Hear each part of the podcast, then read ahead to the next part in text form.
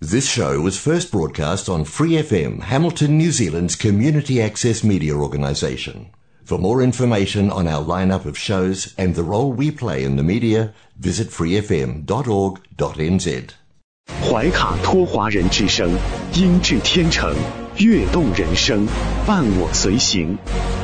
怀卡托华人之声，音质天成，乐动人生，伴我随行。 You are listening to Waikato Chinese Voices. Follow our radio, share the world. 您正在收听的是 FM 八十九点零怀卡托华人之声广播电台节目，我们在新西兰为您播音。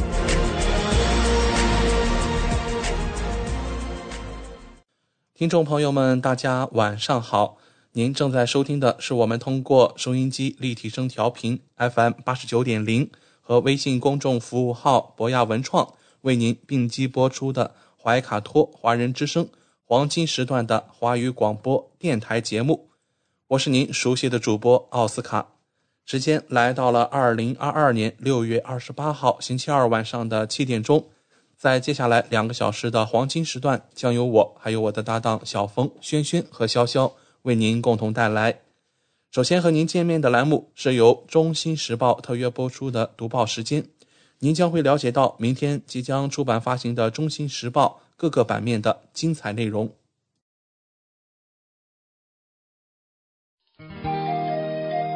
关注天下，服务新华，主流视野，时代情怀。读报时间由《中新时报》特约播出。周二的中文广播节目，我们首先进入到了由新西兰南北岛全国发行的《中新时报》特约播出的读报时间。主持人小峰和奥斯卡会在这里和听众朋友们分享明天即将出版发行的《中新时报》各个版面的精彩内容。我们首先来关注一下《中新时报》版号一零二新西兰国内新闻。新西兰疫情最新播报：新西兰卫生部周二宣布，有八千零二十八例新的社区新冠病例，有十六人死亡，其中一名是十至十九岁的人。有三百八十三人住院治疗，与周一相同。有七人在重症监护室或高度依赖病房，比二十四小时前多一人。在过去七天内，有十六名新冠患者死亡。死亡的十六人中，十到十九岁一人，七十多岁三人，八十多岁六人，九十岁以上六人，其中十一人为男性，五人为女性。其中四人来自奥克兰地区。各有两人来自怀卡托、沃克斯湾、塔拉纳基和坎特伯雷，各有一人来自中部地区怀拉拉帕、惠灵顿和南部地区。公开报告的新冠患者死亡总数达到一千四百八十八人，死亡人数的七天滚动平均值现在是十二人，病例的七天滚动平均值为五千四百八十例。高于一周前的四千八百七十八例和二十四小时前的五千一百三十二例。卫生部说，经过一个长周末后，今天的病例数增加并不罕见。我们需要更多时间才能确定这是否是趋势的一部分。周二的病例分布在以下地点：北地一百六十九例，奥克兰两千五百八十四例，怀卡托四百六十五例。丰盛湾二百七十四例，湖区一百一十一例，沃克斯湾二百五十七例，中部地区二百一十七例，王格努伊七十六例，塔纳拉基二百五十一例，东海岸八十七例，怀拉拉帕八十八例，首都海岸七百四十四例，哈特谷三百零一例，尼尔森马尔堡二百八十一例，坎特伯雷一千二百二十五例。南坎特伯雷一百零七例，南部地区七百三十三例，西海岸五十五例，另有三个病例地点不明。其中七千八百一十四例是通过 RAT 检测出的，二百一十四例是通过 PCR 检测出的。过去二十四小时内共进行了三千三百一十一次 PCR 检测，报告了一万四千八百一十七次 RAT 结果。活跃的社区病例数为三万八千三百四十一例，他们在过去七天内被确认，但尚未归类为已康复。还有九十四例新的输入性新冠病例。昨天宣布了五千五百四十九例社区病例。让我们来看《中新时报》A 零二国内新闻版第二篇文章：王小龙大使访问北帕默斯顿市。二零零二年六月二十三日，王小龙大使应邀赴新西兰北帕默斯顿市访问，会见该市市长格兰特·史密斯，并走访梅西大学 Food HQ 食品创新平台机构及恒天然研究与发展中心等机构。王大使一行首先走访了梅西大学，听取学校介绍总体发展、国际交流及对华教育合作等方面情况，了解该校农业与环境学院、航空学院教学、科研情况及校企合作成果。简·托马斯校长表示，中国是梅西大学重要的合作伙伴。中国留学生是学校多元文化的重要组成部分，期待疫情结束后尽快恢复与中国高校师生互访，深化教学科研领域合作。王大使表示，梅西大学是新西兰一流、世界知名高校，农业、动物研究等领域教学和科研水平较高，科技成果转化。及服务当地经济社会发展成效突出，期待梅西大学既加强与中国高校友好交流，发扬各自特色学科优势，打造更多合作亮点。王大使一行还考察了梅西大学 Food Plant 食品中试车间、农场及航空学院，并看望了部分中国留学生代表。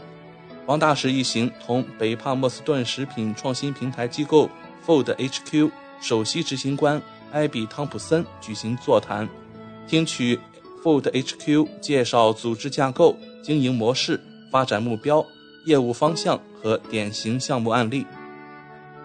汤普森表示，Food HQ 依托新西兰顶尖食品企业、科研和教育机构。致力于搭建产学研合作服务平台，帮助食品企业寻找最优应用科技成果，期待与更多中国企业建立联系，服务新中农业和食品企业务实合作。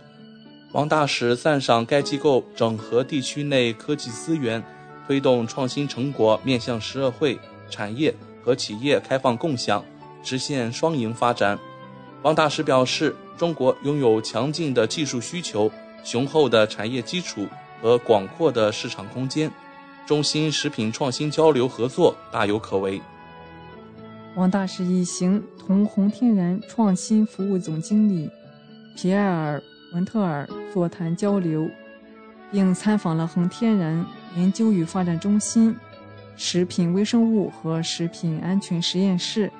新产品研发实验室及中试车间，文特尔回顾了恒天然研究与发展中心九十五年发展历史、四大专攻领域和主要创新成果，并重点介绍了针对中国市场的创新产品研发情况以及恒天然碳中和科技创新方案。王大使赞赏恒天然注重品质、创新及研发的经营理念。和长期深耕中国市场的坚定决心，表示红天然绿色纯净的品牌形象深获中国消费者认可，为新西兰在中国打造了积极正面的国家品牌。欢迎恒天然继续发挥优势，更好满足中国消费者多元化需求，助力中国乳业绿色低碳高质量发展。王大使一行会见北帕默斯顿市市长。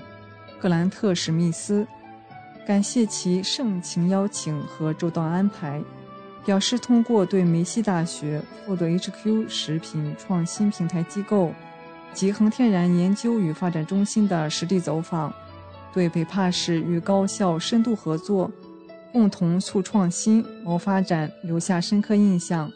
王大使指出，百闻不如一见。通过今天的实地走访和市长先生的介绍，我看到北帕市充满活力，发展前景广阔。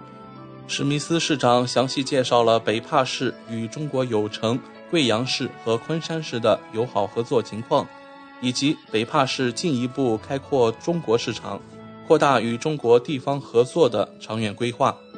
并介绍了北帕市利用区位和交通优势建设新西兰物流中心，利用医疗资源优势开展养老和医疗保健服务，以及开展国际教育与旅游合作情况。王大使详细了解了北帕市华人华侨生活工作情况，对北帕市重视多元文化建设、重视华人社区发展、鼓励华人社区。自我发展表示赞赏，对华人华侨在北帕市经济社会发展中所发挥的重要作用感到欣慰，对北帕市在吸引中国留学生和旅游者方面所做出的努力表示感谢，并指出华人华侨中国留学生和旅游者都是真正的促进中西友好合作的大使，应更好发挥他们的积极作用。王大使表示。今年是中心建交五十周年，也是贵阳市与北帕市结好三十周年。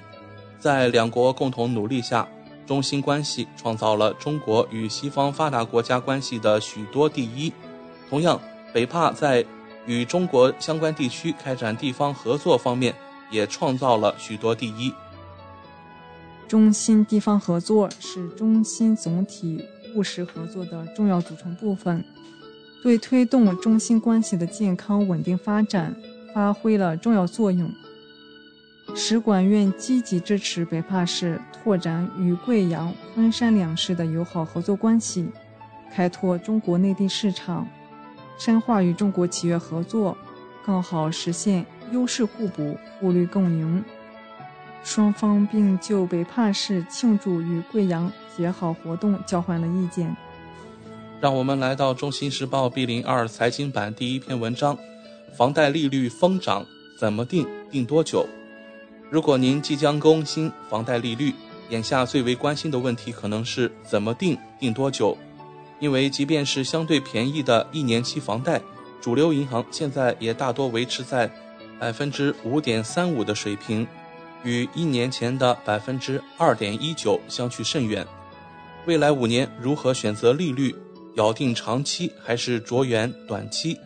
要精确回答这一问题，您首先需要猜测四年后的利率水平。从过往经验看，预测两年以后的利率是一种十分冒险的行为。不管国际局势还是国内环境，都有可能对经济造成影响，进而影响利率。因此，预测两年后的利率往往不太靠谱。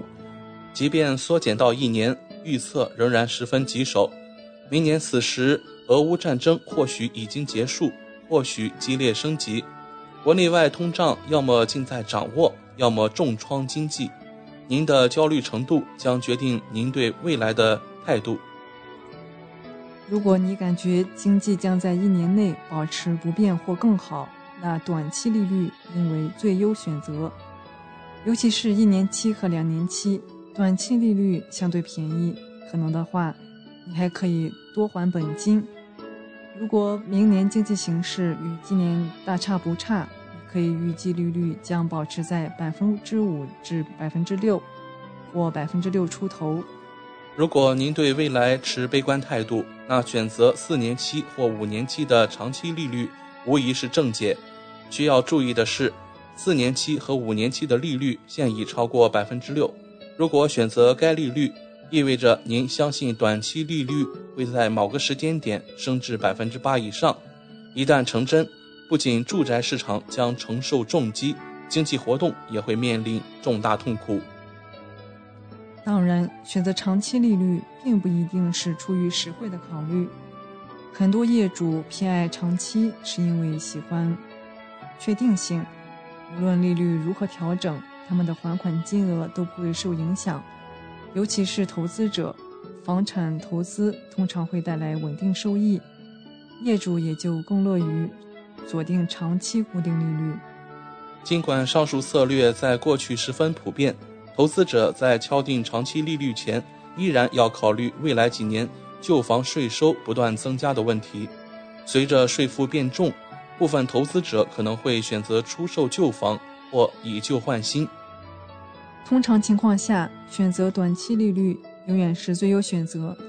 但去年是反常，由于利率快速走高，那些在去年锁定长期利率的业主。无疑是最大赢家。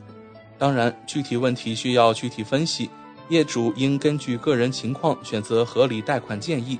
一般来说，定短期低利率并以长期高利率还款，可能是一个不错的策略。例如，定一年期利率百分之五点三五，再以百分之六点七九的长期利率还款。如果存在困难，不妨试着在未来三到六个月内实现。这么做的好处是可以减少抵押贷款，并在未来节省大量利息。即便到后期利率上涨，你所承受的冲击也相对较小。让我们来到《中新时报》B 零三留学移民版第一篇文章：新西兰人权报告，工作权、实物权差，政治权不错。根据一份新的评分报告，新西兰在一些人权方面没有履行其承诺。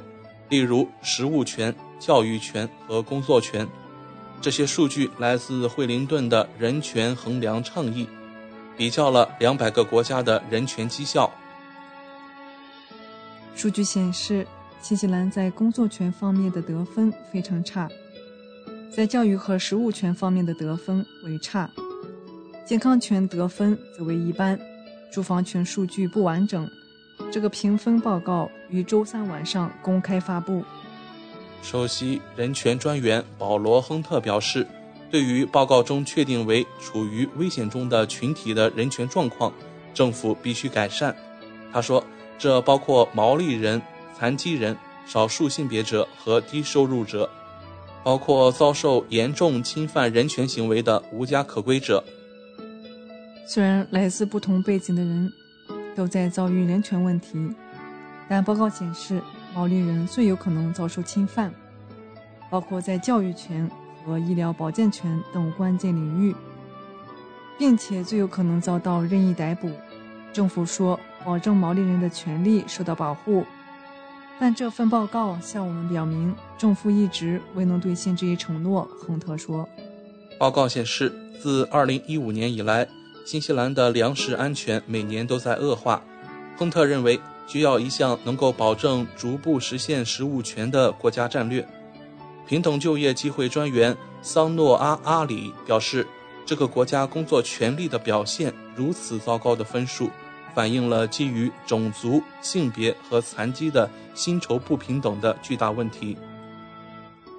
新西兰在政治参与人权方面的表现优于平均水平。在政府尊重集会自由、言论自由和政府参与水平的措施方面，获得了赋权分数的水平。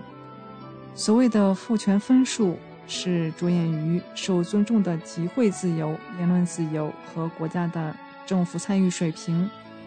让我们来到《中新时报》C 零二旅游版第一篇文章，又是一个没有中国游客的夏天。理查德·汉森的后疫情时代纪念品系列，将考虑到可能不见超级顾客中国游客身影的情况，毕竟他们从事蜂蜜和其他保健品的大买家。这位新西兰某连锁礼品店的负责人说：“若为澳大利亚人备货，则需要许多啤酒冷却器。随着新西兰将开放边境，海外游客的构成。”将主要取决于哪些航空公司飞这里，以及中国对非必要旅行的限制。如当地一家入境旅行社所言：“我们正谨慎乐观，而非欢呼雀跃。”唯一可以肯定的是，对于在截止2021年3月的一年中直接雇佣14.6万多人的新西兰旅游业来说，情况已发生不可估量的变化。雇员人数比十二个月前减少百分之三十三。疫情期间，汉森负责的由九家店和二百五十名员工组成的礼品帝国大幅萎缩，目前仅剩五家门店和三十名员工。疫情前，中国曾是仅次于澳大利亚的新西兰第二大海外游客来源国。在边境关闭前的2020年，抵达新西兰的中国游客多达328万1456人次。不过，在二零二三年年底之前，中国游客不太可能重返新西兰。新西兰中国旅行社有限公司董事总经理李瑞琴说：“他不愿意随意猜测中国何时将放宽旅行限制，这真的要取决于中国的疫情状况。”他正把一百二十万华裔澳大利亚人视为目标顾客，他们是为期一周大巴游的热心用户。我们为他们安排了中文解说员和中餐。新西兰从业者还看到生活在美国的五百万华人的巨大潜力，包括生活在夏威夷的许多华人。令他们担心的是，新西兰旅游局的宣传行动尚未触及澳美等国的华人社区，因为那里的华人经常从中国的旅行社和中国国内社交媒体获取自己需要的度假信息。下面来关注《中新时报》四零三房产版第一篇文章：中介喊话，房价下跌，年轻人大胆砍价，大胆上船。一名行业领袖表示，尽管首次购房者的住房负担能力是六十五年来最差的，但放缓的房地产市场应该也会给千禧一代带来一些希望。千禧一代与婴儿潮一代谁更艰难？这是一个长期的争论。现在有人回答这个问题，绝对是千禧一代。首席预测师加雷斯·吉尔南说：“年轻的新西兰人想买房，现在几乎是一种幻想。”一位首次购房者说：“我们看房看了大约一年，之前是很艰难，但现在我们根本就不再想这件事，因为这简直是不可能的。”另一位说。他家的房子刚刚出售，价格是他父母买下时的价格的两倍。我一直在努力买房子，但现在我把它放在了一边，肯定比我父母更难。吉尔南对于年轻人的这些反应一点也不惊讶。我知道我们目前的通胀率处于三十年来最高水平，但仍远低于四十多年前的水平，所以这确实意味着千禧一代。面临着终生的债务。在此前，相关部门发布了一项新报告，该报告得出结论称，首次购房者比以往任何时候更难进入房市。吉尔南说，尽管抵押贷款利率低于百分之五，但今天的房价意味着首次购房者面临的结果远不如婴儿潮一代，也就是这一代人的父母。对于目前的首次购房者来说，问题当然是利率已经非常低，而且他们正在为住房支付高昂的价格。基本上，当他们在二十五年后还清抵押贷款时，他仍然会吃掉你收入的很大一部分。吉尔南建议政府需要采取更大的政治行动，以确保更多的新西兰人不会买不起房。国家党财政发言人尼古拉·威利斯表示。政府应与储备银行合作，以保持低利率。这意味着政府支出要更加自律，这意味着要疏通经济瓶颈，这意味着确保他们不会通过诸如工作税之类的方式增加额外成本。然而，财政部长格兰特·罗伯逊表示，市场已经在改善，我们已经看到市场上首次购房者的数量有所改善。事实上，我们现在看到房价正在下降，更多的人有机会买房，并且正在建造更多的房屋。抵押贷款经纪人迈克尔·库伯表示，较低的价格和放缓的市场也为买家提供了更多选择。现在你可能是唯一一个对这套房产提出报价的人，所以只管大胆努力砍价，大胆努力去讨价还价。如果您是首次购房者，每一点都会有所帮助。奥克兰大学房地产讲师迈克尔·雷姆表示：“房市已经过火，全国正在经历重大调整，房价并不总是上涨，我认为我们现在所看到的是，买家和卖家的心理会意识到我们的房市确实过火了。我们已经让租金和收入的基本面和房价脱轨了。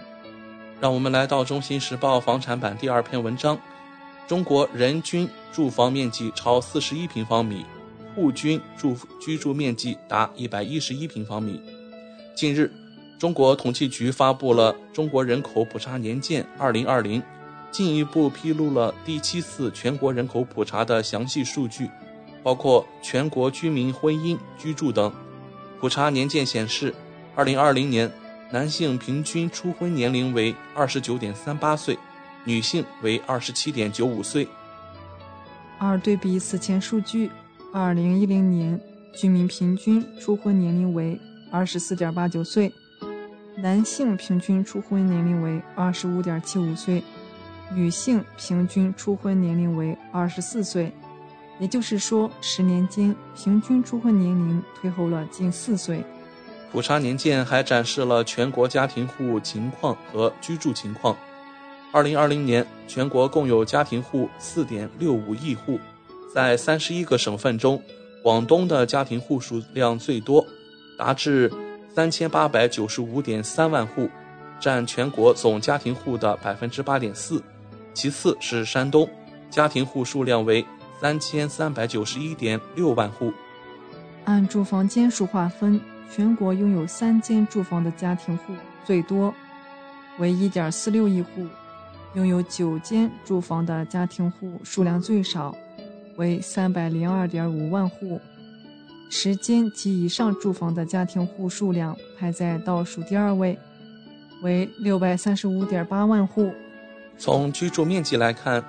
我国家庭户人均居住面积达到四十一点七六平方米，平均每户居住面积达到一百一十一点一八平方米。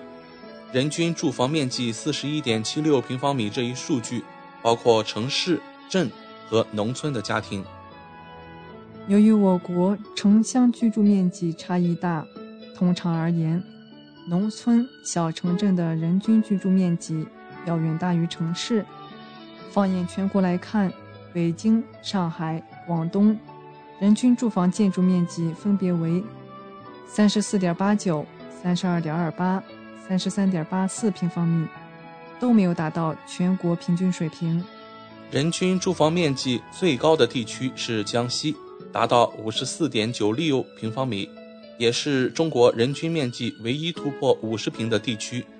人均住房面积最小的地区则是上海。仅三十二点二八平方米，平均每户住房建筑面积为七十五点九六平方米。从城市来看，我国城市家庭人均居住面积为三十六点五二平方米，平均每户居住面积达到九十二点一七平方米。具体来看，城市家庭人均居住面积居后三位的分别是广东、上海和海南。全部位于南方地区，其中广东城市家庭人均居住面积仅为二十九点五九平方米，是全国唯一一个城市家庭人均居住面积低于三十平方米的省份。这也一定程度显示了大城市住房紧张、人防矛盾突出的问题。以上就是今天读报时间的全部内容。在此，我们也感谢《中新时报》对本节目的大力支持。我是您的私人健康顾问，我也是您的保险索赔专家，我更是您的家庭风险管理和理财专家。丽丽谈保险，每周二晚上七点半准时与您相约怀卡托华人之声。亲爱的听众朋友，大家好，欢迎来到您熟悉的莉莉谈保险专题时间。我们邀请纽西兰顶尖的专业保险和理财专家莉莉女士，与收音机前和正在线上收听节目的新朋友、老朋友们打个招呼。各位听众朋友们，大家晚上好，我们又见面了。嗯，我们知道您是全球百万圆桌 MDRT 顶尖会员，纽西兰第一位获得全球华人金融保险业最高荣誉国际龙奖 IDA 白金奖的保险顾问。新西兰保险行业大奖 Ascent 最高奖项白金奖和 Apex 最高奖项白金奖的获得者。很高兴您做客我们的节目。谢谢阿斯卡。嗯，丽丽晚上好。之前的节目中啊，我们聊到了医疗保险中对于怀孕生产方面的保障。今天请李李来跟我们聊一聊医疗保险中垫底费的问题。首先啊，要请教您了，我们购买医疗保险应该选择垫底费吗？垫底费在索赔时是怎样收取的呢？嗯，谢谢奥斯卡。对，今天呢，我们借这个机会来聊聊垫底费，因为这是我们每一天工作中都会遇到的问题。嗯，我们每一位客户在购买保险的时候呢，但凡是在考虑这个医疗的保险，就会牵扯到垫底费的问题。那么垫底费呢，很多的客户对垫底费他不是很理解，然后呢，并且呢，可能。如果是在没有接收到正确的建议的时候呢，可能对垫底费的选择呢也容易出现错误。首先呢，我们购买医疗保险是否应该选择垫底费呢？我个人的看法是都应该选择垫底费，但是呢，是看根据个人的情况，看垫底费多少对我们来说会比较合适。首先呢，我给大家讲一下医疗保险中的垫底费呢，它分成两个部分。嗯，因为我们之前在节目中呢有谈到过，医疗的保险呢大部分。高端的医疗保险，我们绝大多数人在购买的时候呢，会一定选择的两个部分，一个是看专科做检查，另外一个呢是住院跟做手术。那么我们绝大多数人购买医疗保险都会选择这两个部分，看专科做检查，加上住院跟做手术。所以呢，垫底费的应用呢也会存在这两个部分。我们可以在看专科跟做检查的部分选择垫底费，也可以在住院跟做手术的部分选择垫底费。那么问题就在这里，我们是否两边都应该选择垫底费呢？还是我们有一边不应该选择垫底费呢？有些人市面上的这个医疗的保险呢，它有分两类的公司，一类的公司呢是它这个垫底费的选择呢是非常的灵活，你可以自自愿选择这个垫底费，所以呢，我们可以选择在看专科跟做检查方面。选择垫底费有或者是没有，通常是两个档，零垫底费就是没有，还有两百五十块钱是有垫底费。然后第二个呢，就是我们在住院跟做手术方面，我们也可以自由选择这个垫底费。那这个档就会比较多了，大多数的公司呢是零、两百五十块钱、五百块钱、七百五十块钱、一千块钱、两千块钱、四千块钱，甚至于更高。那么所以呢？第一类的公司呢，就是我们可以自愿的去选择是否要在看专科跟做检查，或者做住院跟做手术上面添加垫底费。那么垫底费顾名思义，就是我们在索赔的时候我们需要自付的，或者叫自付额，我们英文中叫 excess。如果大家有买汽车保险呢，大家就对垫底费这个概念一定不陌生了，因为汽车保险里面呢一定也会有垫底费，包括我们买房屋保险、财产保险、汽车保险都会有垫底费。那么很有意思的是呢，可能像房屋财产、汽车类的保险的垫底费呢是每次索赔每次付，可是呢我们在医疗保险的这个垫底费呢一年只需要付一次。那这个年的计算呢，无论是以保单年或者是索赔年计算，它都是一年只需要付一次。那么刚才我提到了第一类的保险公司呢，就是我们在看专科跟做检查、住院做手术可以任意选择垫底费。第二类的保险公司呢，它在专科检查部分。它有强制性的垫底费，通常是两百五十块钱。嗯，那么这样的保险公司呢，它就是在专科跟检查部分呢，它强制应用了两百五十块钱的垫底费。那么在住院手术部分呢，我们可以自由选择，我们要不要去选择这个垫底费？那话就回到这边来了，如果我们在专科跟检查部分被强制的放了两百五十块钱的垫底费呢，就会出现一种状况。我们大多数的人可能相对来说，在比较年轻的时候还是比较健康的哈。那么所以呢，可能我们今年呢，可能就遇到有需要做一次 B 超，我可能就肚子痛。那么我做了 B 超以后呢，结果是正常的，那我后面就不需要再往后面再有额外的索赔或者是就医了。嗯，那我可能这个 B 超的费用呢，可能花了两百八十块钱。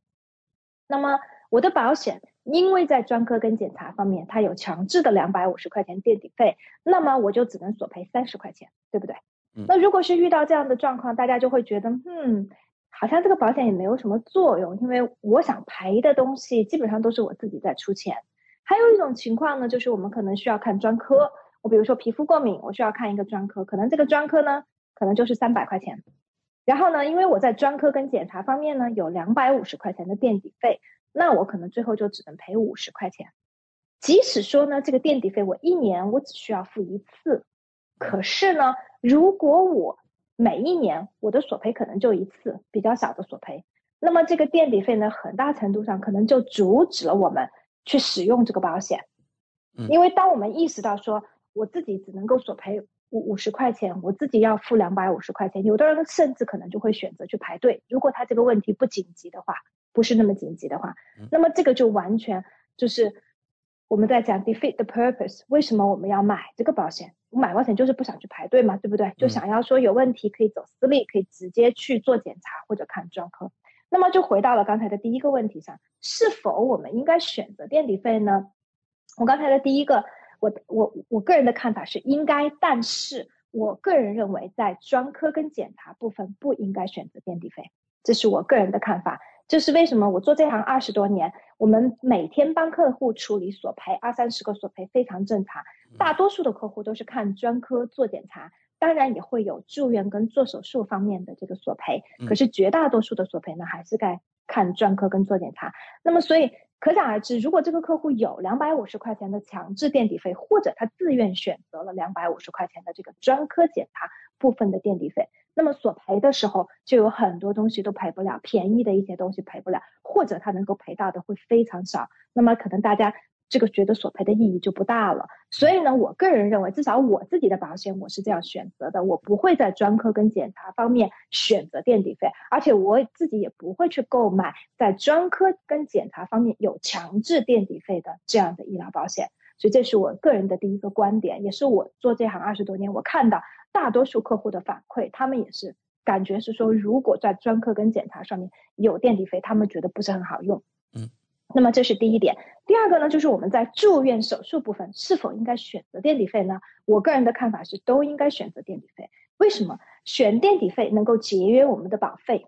那么很显然，我们选垫底费、选自付额，我们就是想要我们每个月的保费付的稍微便宜一点。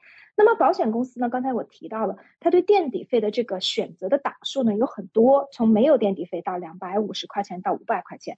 那么举个很简单的例子，如果我们选择五百块钱的垫底费，那么我们对于保费的节约就能够达到将近百分之二十到二十五，看不同的保险公司。所以能够节约到百分之二十到二十五是很大一笔钱了，很大一笔钱。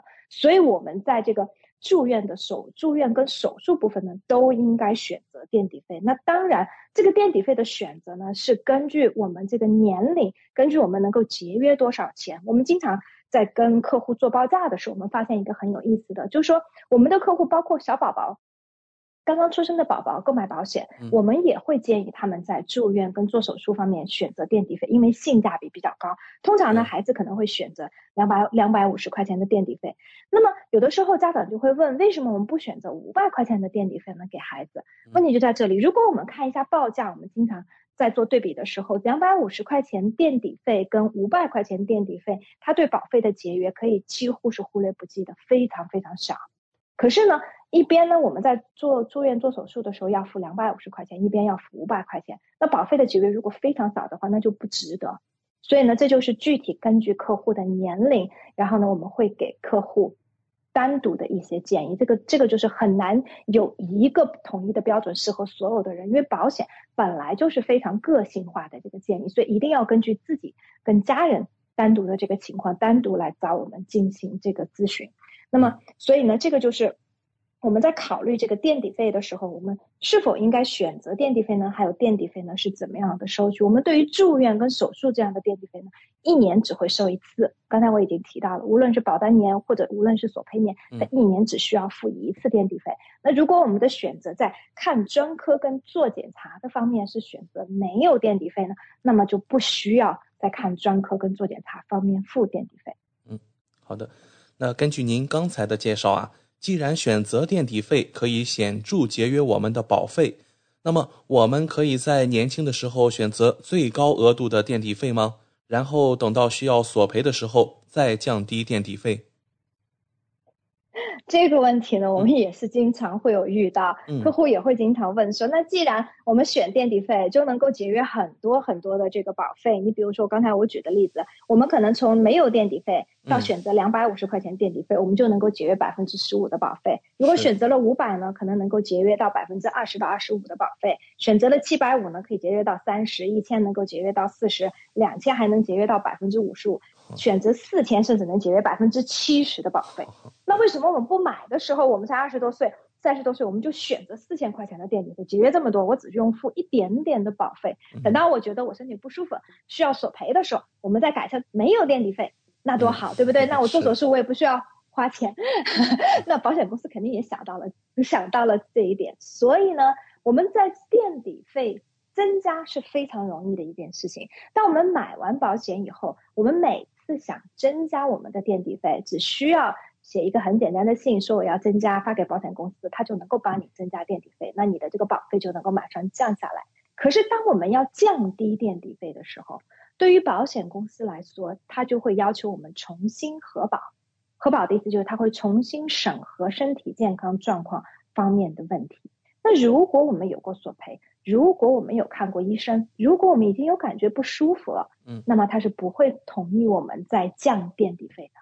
保险公司是不会同意的，所以呢，垫底费往上增加是很容易的一件事情，往下降低是很不容易的一件事情。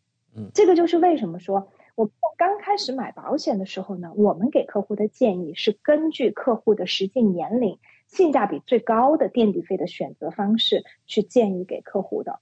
那么，可是我们对于这个为什么客户他刚开始他要想选择很高的垫底费，我们不建议呢？就是因为说，如果他刚刚开始，虽然他很健康，可能不太可能住院跟做手术，可是十年或者二十年之后，客户容易去住院跟做手术的时候，那么这个垫底费如果选高了，他会觉得很贵，因为每年都要付一次。但是呢，这种情况下，客户再想降低垫底费，他就不能够再降下来。所以呢，这个就是我们在考虑垫底费的时候一定需要考虑进去。就是一旦我们想要降低垫底费呢，保险公司它会要求要重新核保，它是可以不给我们降的。尤其是当我们有一些就诊记录，而且呢，医疗保险的核保呢，本来它就是很严格的。然后呢，对于我们所有的这个有过看诊记录的，无论我们有没有确诊任何东西，只要有症状的，它都有可能作为我们在核保的时候免责或者是拒绝我们的。这种任何的这种情况都有会导致这种啊核保的时候造成就是被拒绝或者会有免责都都会都会出现。那所以呢，这个垫底费的选择它其实很有技巧，非常有技巧。我经常能够看到客户不是我的客户，然后呢客户过来找我，他保险没有从我这边买，然后呢发过来保单让我帮他看。有通常是两种情况，第一种情况是为什么我的保险那么贵？我的保险好贵。我之前遇到一位。又到一位啊，柬埔寨的一位客户，保险在南石之星购买的这个保单，买了可能有三十年了，然后也没有人照顾，从来都没有人给他们做过这个 review，然后呢做过这个保单的这个呃复检，然后呢他们当时来找我也是因为朋友介绍，然后来见我之后呢就跟我讲。丽丽啊，我觉得这个保险呢很实用，而且我也用到。你看，我做过心脏的手术，我也得过癌症，我都有用到这个保险。而且我也觉得我不能够没有保险，又很重要，我必须得把它留着。可是我越来越付不起了，这保险实在是太贵了，确实是贵。然后我看了他的保单之后呢，然后我就问他说：“你原来的保险顾问呢？为什么你从来没有做过 review？” 他说：“我保险顾问卖了之后就就不做了这一行，所以我也找不到是谁。”然后呢，我索赔，那我就直接找保险公司嘛，也没有问题。然后我就跟他讲，我说那我说首先呢，你肯定是不能换保险公司，因为你有一就医记录。第二个呢，你想要节约钱，有一个很好的办法，我们帮你增加一个垫底费，你就能够节约，节约多少？百分之五十的保费。嗯。然后呢，最后就帮他加了一点垫底费，他就真的节约了百分之五十的保费。然后呢，他跟他家人出门的时候就很高兴，从我公司出去的时候就跟我讲：“你什么时候来我店里啊？我请你吃面包，因为他们是开面包店。” 然后，所以呢，有的时候就是我们在帮客户看他们已经购买的这个保单里面呢，有一些地方从我们专业的角度能够看得到，怎么样去做性价比最高，能够明显的帮客户能够节约钱。嗯。呃，还有这样一种情况，为什么我的保险和我朋友的保险都有同样的垫底费，但是我在做胃肠镜的时候需要支付垫底费，而我朋友不需要支付呢？这个问题问得好，我们也是很多时候经常能够遇到客户来询问这样的问题，嗯甚至于说我们自己的客户，因为在两家不同、三家不同的公司购买，有时候也会遇到这样的问题。这个问题呢，就是纠结于在保单、保险公司的保单它的定义不一样。嗯首先，我给大家解释一下，刚才在讲到这个垫底费的时候呢，我们已经提到了垫底费呢，它有两个部分，它可以应用垫底费，一个是住院手术部分，另外一个是专家检查部分。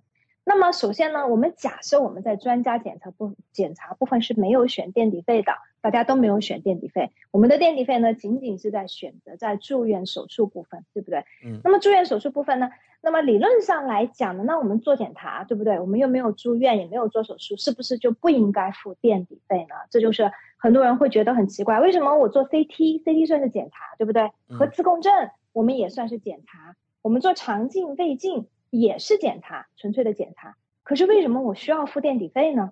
我在我住院跟手术部分，我选了一个一千，或者我选了一个两千的垫底费。可是呢，为什么我要做 CT 要做核磁，变得我大部分钱我要自己付，我要自己去付这个一千，付两千块钱，我 CT 就是一一千块钱可能，那等于我垫底费全部自付。那么这个就是归根到底在保单的设置上面，它的定义、检查的定义是什么？那么纽西兰呢，大多数的保险公司呢，把 CT、核磁共振、肠镜、胃镜这样类型的检查定义为叫主要检查 （major diagnostic），就是主要大检查。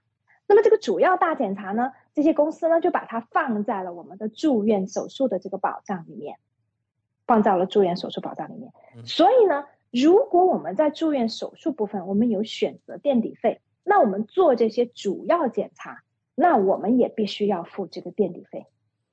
你比如说比较常见的公司 Southern Cross，南池之星的保险，我的客户呢就很有意思，有一家客户，然后呢，孩子们呢是在 AIA 购买的这个医疗保险，嗯，在原来的 Sovereign AIA 购买的医疗保险，爸爸妈妈呢是在南池之星购买的医疗保险，主要是因为南池之星呢它可以带病投保，我之前有提到过有这样的活动，对不对？嗯，那么。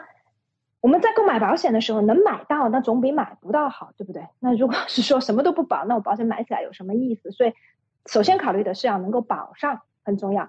那么，所以呢，这么多年呢，就是客户的家庭呢，就是在两家不同的公司，那这个没有什么问题。可是，在索赔的时候就能够看到明显的差别。OK，两家就是这个客户的两家不同公司的产品呢，在专科检查部分都没有垫底费，在住院手术部分都有垫底费。孩子们的垫底费呢稍微少一些，五百块钱的垫底费；爸爸妈妈的垫底费呢多一些，两千块钱的垫底费。那是根据保费的这个性价比，他们自己来决定的，因为这样比较便宜。所以呢，在孩子做这个核磁共振、肠镜、胃镜这样的检查的时候呢，孩子就不需要付任何的垫底费。为什么？因为在 Sovereign 跟 AIA 的保单里面，他们是定义为专科跟检查。哪怕它是大检查，哪怕是大检查，但它也是算作在专科检查里面的。所以我专科检查既然没有选择垫底费，那我就不需要付垫底费，所以是全赔的。他可能做肠镜、胃镜花了可能有两千五百块钱，全部都有赔。另外一边呢，妈妈、爸爸需要做肠镜跟胃镜，那问题是呢，肠镜、胃镜在 Southern Cross 的这个保单里面呢，它的定义是主要检查。所以呢，爸爸妈妈因为选择了两千块钱的垫底费，所以最后就得要自付，要自付两千块钱。所以呢，这个检查做下来呢，花了两千五百块钱，只能够赔五百块钱，所以爸爸妈妈就比较郁闷。可是呢，没有办法，没有办法。为什么？因为我们的保险公司，我们的保单，我们就选择的是这个保单，所以我们经常有时候会遇到客户过来问我们说。啊，我的雇主可以提供这个保险，但是我们要自己花钱去购买。但是呢，雇主有提供一点点的折扣，然后呢，或者呢，我自己这边可以单独购买另一份的医疗保险，两个有什么差别？经常会遇到客户问这样的问问题。那保险的保单里面它的保障，还有我们在索赔的时候它的实用性，这是非常重要的，而且差别会很大。因为为什么呢？我们经常在跟大家讲解这个保保单，尤其像医疗这样的保单，保单与保单之间的这个区别，大家一定要看到的是最容易索赔的是什么？我们是否容易去做 CT、去做核磁共振、去做肠镜胃镜？我相信很多人可能都有做过，多多少少，对不对？嗯。那么在这一方面，如果我一一边是不用付垫底费，另外一边是需要付垫底费，而且刚才我们又提到了垫底费的选择又是很必要又是很重要的，因为节约保费，很少有人能够没有垫底费的情况下。买保险支撑二三十年的很难，非常贵，会会非常非常贵，真的是很贵。所以，我们所有的客户，我我自己的客户，包括我自己，包括我的家人，我们家的宝宝刚刚出生，我都有给他们选择垫底费。那垫底费的选择既然是不可避免的，在我们这个为了这个节约保费方面，那么我们在选择垫底费的时候，我们就要考虑到什么样的情况我们可能会需要付垫底费，那我们是否愿意这样的情况？我们去付垫底费呢，还是我们希望是说，相对来说，我们一些做的常规一些检查，我们都不希望去付垫底费。那这个就是我们也是在考虑选择这个保险公司保险计划一个比较重要的保险呢。我们经常在跟客户讲说，最最最最需要避免的一种情况就是，我感觉我是买了这个保险，好像是我要的，可是到了索赔的时候，我来后悔。我索赔的时候发现，嗯。为什么我这个长期位的钱全部是自己出的呢？我没有办法索赔，因为我的垫底费选的是两千，然后呢，我又得要自己付这个垫底费，那我这保险买了有什么意思？那这个时候我就后悔了，我还想换，还换不了，因为我身体上有问题了，保险公司它是不会接受的。嗯，所以呢，这个就是我们大家一定要注意的一点。好的，感谢丽丽今晚带来有关医疗保险中垫底费的精彩介绍。和听众朋友分享了最新的业界资讯，选择丽丽就等于选择了一位私人健康顾问、保险索赔专家、家庭风险管理和理财专家。再次感谢您今晚带给我们的访谈节目。谢谢大家。如果大家下来呢还有额外单独的疑问，或者对自己所购买的保单中的垫底费的问题不太清楚，欢迎大家单独跟我联系。可以呢添加我的微信，搜索我的手机号码零二一八九六三五八，或者我的微信 ID n z l e e l e e，然后单独跟我咨询。嗯，好的，谢谢丽丽。我们下周老时间和大家空中电波相见。谢谢大家，下周见。跟丽丽买保险，关键时刻从来不会让您失望。听众朋友不但可以在每周二晚间七点半收听到丽丽在怀卡托华人之声的专题节目，还可以在每周出版发行的《中新时报》财经、保险、金融版面找到丽丽的专栏文章和联系方式。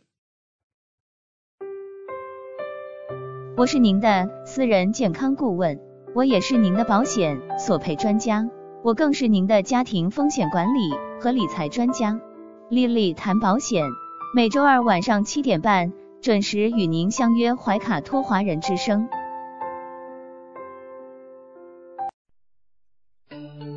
知音知心知天下，同行同心同精彩。怀卡托华人之声美文分享栏目，心情物语，用耳朵倾听你我的快乐。用心灵关注世界的宽广。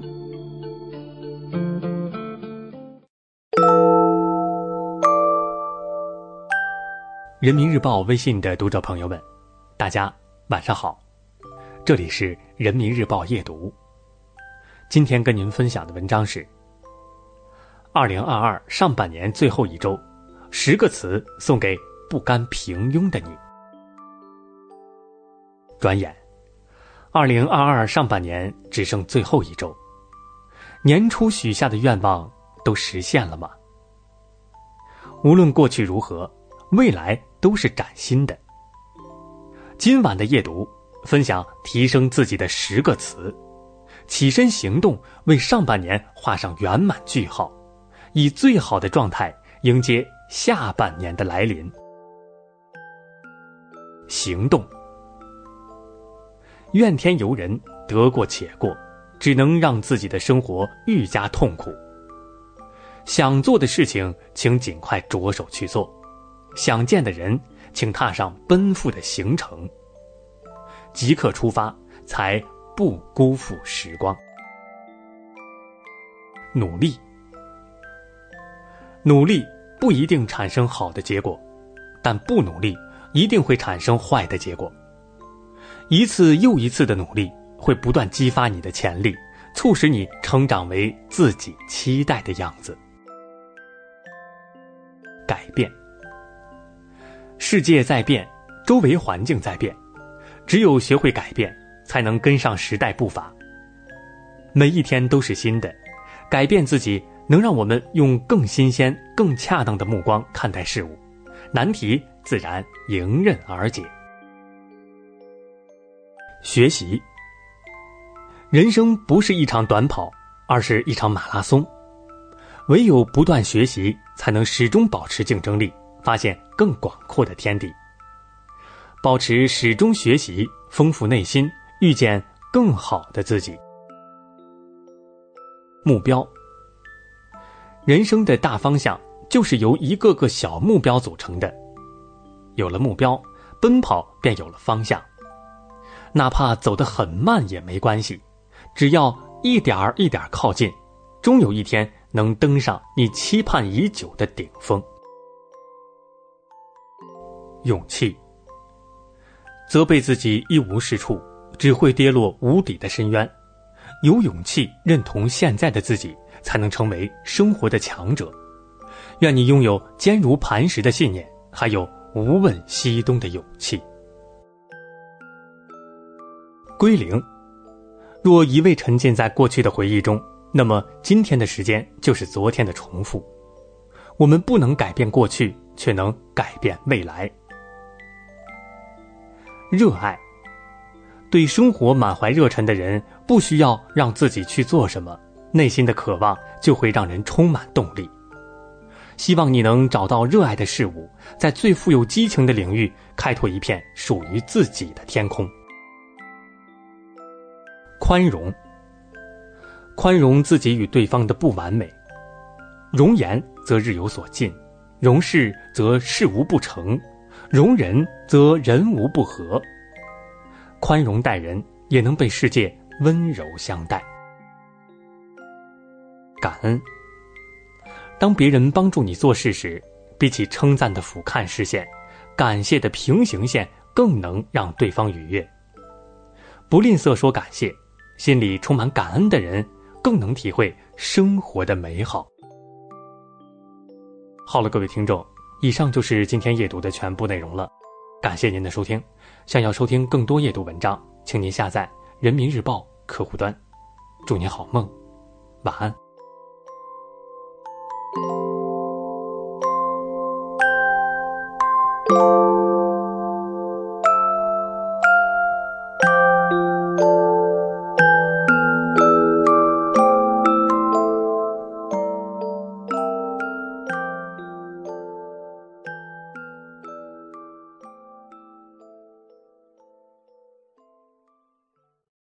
怀卡托华人之声，音质天成，悦动人生，伴我随行。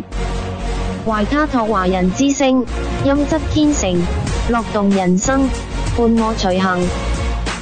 You are listening to Waikato Chinese Voices. Follow our radio, share the world. 您正在收听的是 FM 八十九点零怀卡托华人之声广播电台节目，我们在新西兰为您播音。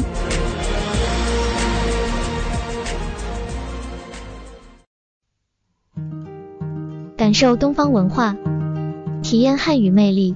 怀卡托华人之声电台主播轩轩主持，中文了不得，让您足不出户，感受地道中文，轻松学汉语，快乐中国行。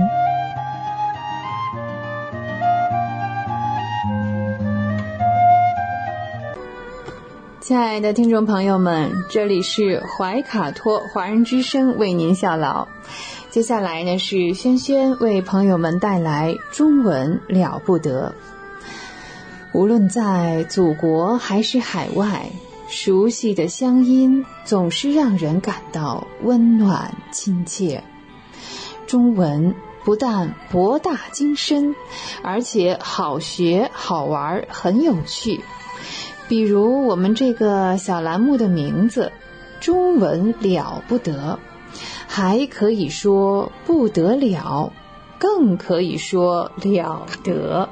像这样的排列组合方式，在全世界的语言中恐怕是独一无二的。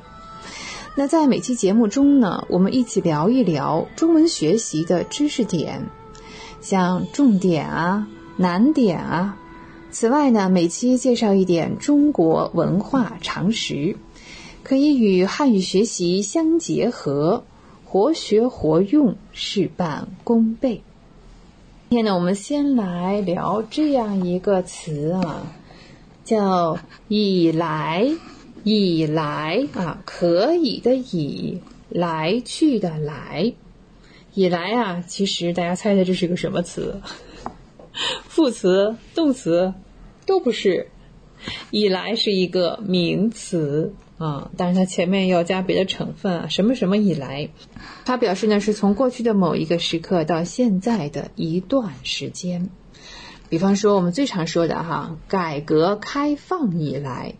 对新中国成立以来，改革开放以来，中国发生了巨大的变化。我们口语常用的哈，呃，一直以来啊，一直都是这样子的。还有长年以来、多年以来，我们说说这个一直以来啊，真的是一直以来呢。八零后这个词都含有年轻的味道。仔细的想一想呢，数一数啊，八零后现在也是陆陆续续的进入自己的中年时代。那我们还是来造句子哈，来练习“以来”这个词。经常我们说啊，到中国以来，到中国以来怎么样呢？嗯，我所接触到的学生们、朋友们啊，到中国以来，他们都变胖了。不知道这个中华美食的魅力真的有这么大啊？呃，很普遍的，到中国以来啊，大家都变胖了，而且都吃的很开心。还有呢，到中国以来，大家的汉语水平呢都提高了，大家的中文都进步了。如果我们问啊，哎呀，你们姐妹俩的关系怎么样？说一直以来都很好啊，姐妹俩的关系怎么样啊？或者是老师和同学们的关系怎么样呢？一直以来都不错。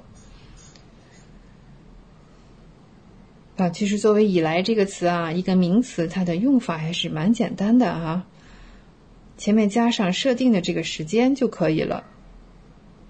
有的时候呢，口语当中我们也会说“自什么以来”啊，比如说“自改革开放以来”，“自新中国成立以来”。以来这个词之后呢，我们来聊另外一个单字，叫做“临”。临，对，欢迎光临。这个“临”，“临”是一个动词，表示靠近啊，对着什么，靠着什么啊。经常我们说，呃，房屋中介有没有这样介绍过？哇，临街旺铺，临街旺铺，对啊，呃，面向着呃，对着，面对着这个。大街马路的这个铺子啊，生意很好。可有的人呢喜欢安静，那就不要临街，是吧？对，小白就是这样。小白想买一套不临街的房子，这样不会太吵。好，小白想买一套不临街的房子，这样不会太吵。嗯，我说啊，比如说江边啊，新修了一条路啊。啊，修好了一个江边公园，大家都喜欢去那里散步。那怎么讲呢？用“临”这个字来表达，就是临江新修了一条路。晚饭后，很多人去那里散步。临江新修了一条路，晚饭后很多人都去那儿散步。临除了作为动词啊，还是一个介词。比如说啊，临什么什么后面加一个时间点，啊，这是临我离开中国的时候买的，这是临我离开新西兰的时候买的这个东西。再看我们最常用的临走，是吧？哎，临走那天什么什么什么，我准备了什么什么东西啊？或者临走那天，爸爸妈妈和我说了很多话。好，林子的用法哈，呃，除了作为动词，那就是作为介词来使用。好，接下来还是一个特别常用词，我们以前曾经呃聊过这个词啊，我们再反复一下啊。嗯，叫立刻，立刻啊，立刻呢是一个副词，对，它的后面加上动词啊，啊，比如说立刻跑过来啊，立刻跑过来，它表示马上，就是一个动作紧接着呃前面的一个动作发生，对。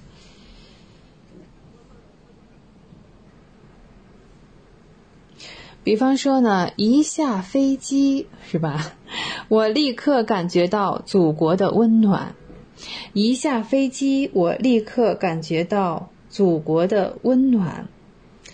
我们再说啊，在句子当中，我们经常说，哎，比如说一下班，呃，立刻去什么什么什么？对啊，一下班立刻去买东西，一下班立刻就回家。对啊。下班这个动作完成了，接下来呢就是立刻后面这件事情，马上发生的。但是啊，我们知道立刻和马上啊，它俩是不可以互换哦，不是说它是表达这个意思就可以一样的用法哈。比方说，嗯，好比说吧，还有一个星期就要过年了，我们说春节，我们说立刻就要到了，还是马上就要到了？哎，正确答案呢是马上就要到了。哎，只有一个星期了，春节马上就要到了，所以马上和立刻哈，它意思呢有的时候可以互换，有的时候是不可以的。比方说能互换的情况啊，好比说，哎呀，小白不太舒服哈，同事们把他送进了医院。小白不太舒服，同事们嗯，怎么样呢？把他送进医院。立刻把他送进医院，马上把他送进医院，哎，都可以。像这种情况下呢，是可以互换的。我们还是用立刻哈来造几个句子啊，继续熟悉一下。嗯，好比说有的时候啊，我们帮人脱口信儿，我们说你能帮我通知小白这件事吗？啊，你能帮把这件事情告诉小白吗？通常我们就回答了，小白回来，我立刻告诉他。啊，小白回来，我立刻告诉他，意思就是说他一回来我就告诉他。哎，这还用到了我们前期聊过的一个一什么什么就啊这样一个，对，它就是表示立刻哈，两个动作连续很快发生的。小白回来，我立刻告诉他。好，在刚才聊过了，像常用的啊，以来。临立刻之后呢，我们来比较一下哈，两个意思比较这个相近的词，一个是悄悄，一个是偷偷 啊，有没有想起来？我悄悄的蒙上你的眼睛，于是说我偷偷的蒙上你的眼睛啊，也可以哈。这两个都是副词，表示呢，我做的这个事情呢，我不想让人发现。哎，我悄悄的，不让你感觉到啊。嗯，当然，他们之间也有不同的地方。好比说呢，嗯，悄悄呢，强调的是声音小。哎，比如说小白悄悄把我拉到一边说话。那我们再来看偷偷，说这个小白偷偷啊，嗯，偷偷啊。的意思是不愿意让人知道，也可能是好事儿啊，也可能是不太应该做的事情啊。好比说呢，小白谁也没告诉，偷偷去旅游了。嗯，小白谁也没告诉他偷偷去旅游了。哎呦，好，这是悄悄和偷偷啊，它有这样的区别。有的时候是可以互换的哈，我们刚才聊的，比方说呢，吃晚饭之前呢，小白一个人悄悄的走了，或者偷偷的走了，出门了，啊，这个时候都可以啊。你说小白一个人悄悄的出门了，偷偷的出门了，嗯，都行。再看下面这个啊，考试已经开始了，他才怎么走进来呢？大家都开始答卷子了。这个时候我们要尽量保持安静啊，那是表示声音小，尽量控制自己的声音小是哪个呢？对，是悄悄，悄悄。考试已经开始了，小白才悄悄走进来。嗯，怎么说呢？哎，小白躺下准备休息了啊。妈妈在他耳边说了几句话，那这几句话是怎么说的呢？总不能大声喊吧？对，妈妈在小白耳边悄悄说了几句话啊，声音很小啊，因为要睡觉了啊。妈妈在小白耳边悄悄说了几句话。再看别人这个，好，再看下面这一句啊，别人都不知道，他只是把这件事情告诉了我。好，强调不想被人知道。我们用什么呢？对，偷偷。别人都不知道，小白只是偷偷的把这件事情告诉了我。嗯。好，我们今天的汉语知识点聊了不少啊，但是虽然比较简单的知识点，可是个数还是蛮多的啊。我们聊了这个以来、临、立刻，又比较了悄悄和偷偷的意义和用法。对于上次在节目当中我们提到的对中国文化常识这个小单元呢，今天我们要开始新的内容了，欢迎大家光临。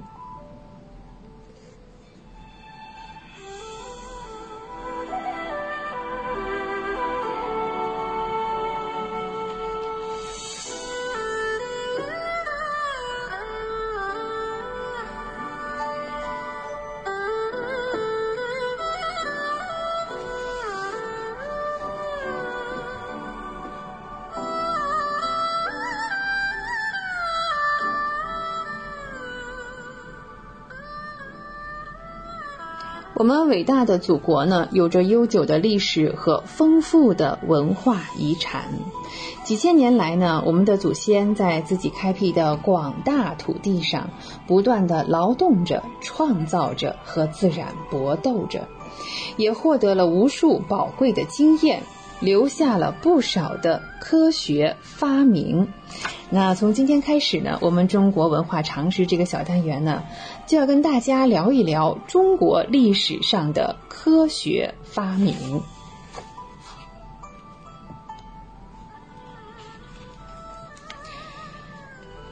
在一九七二年呢，嗯，钱伟长先生随中国科学家代表团访问美国，一位记者呢在招待会上哈，嗯，特别刁钻，也是很挑衅的，提到了这样一个问题。说，一九四九年以来，中国有什么科学发明可以算作是对人类的贡献呢？钱伟长先生毫不犹豫地答道：“新中国成立以来，中国人民在重建家园，认识到任何一个国家、任何一个民族，无论经历多么落后、多么贫穷，只要国家独立、民族团结。”万众一心，努力建设，就一定能自力更生，建设自己的工业、农业，逐步赶上世界富有发达的国家。这就是中国人民新中国人民最重要的科学发明和对全人类的贡献。当时呢，全场掌声雷动，许多华侨华人眼泪纵横。我们将要和大家分享的很多内容呢。啊，都是来自于钱伟长先生的作品。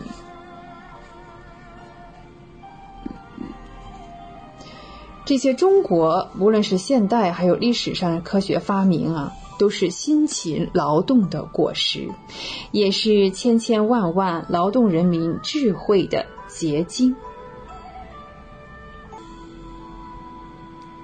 不仅丰富了我们的生活啊，推动了我们生产的发展，也为今天全人类文明和生产事业提供了便利的条件，奠定了必要的基础。我们来举一些例子啊，最常见说中国发明啊，就是四大发明：指南针、造纸、印刷术和火药。指南针在航海上的应用，基本上克服了远渡重洋的困难。像造纸、印刷，尤其是活字印刷这样技术呢，促进了文化的广泛传播。火药的发明直接便利了煤矿的开采，间接的也推动了现代工业的发展。其他的像我国在蚕丝、纺织、造船、医药、农业各方面都有着特殊的贡献，这些贡献啊都广泛的流传到了全世界，没有跟他们要知识产权啊，也没有要什么版权啊。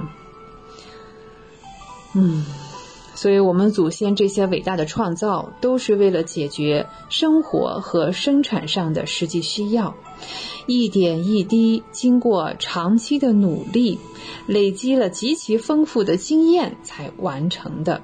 许多科学创造啊，像农业呀、桑蚕啊、水利工程，在各种不同的区域，还结合当地的实际情况，有了多方面的发明。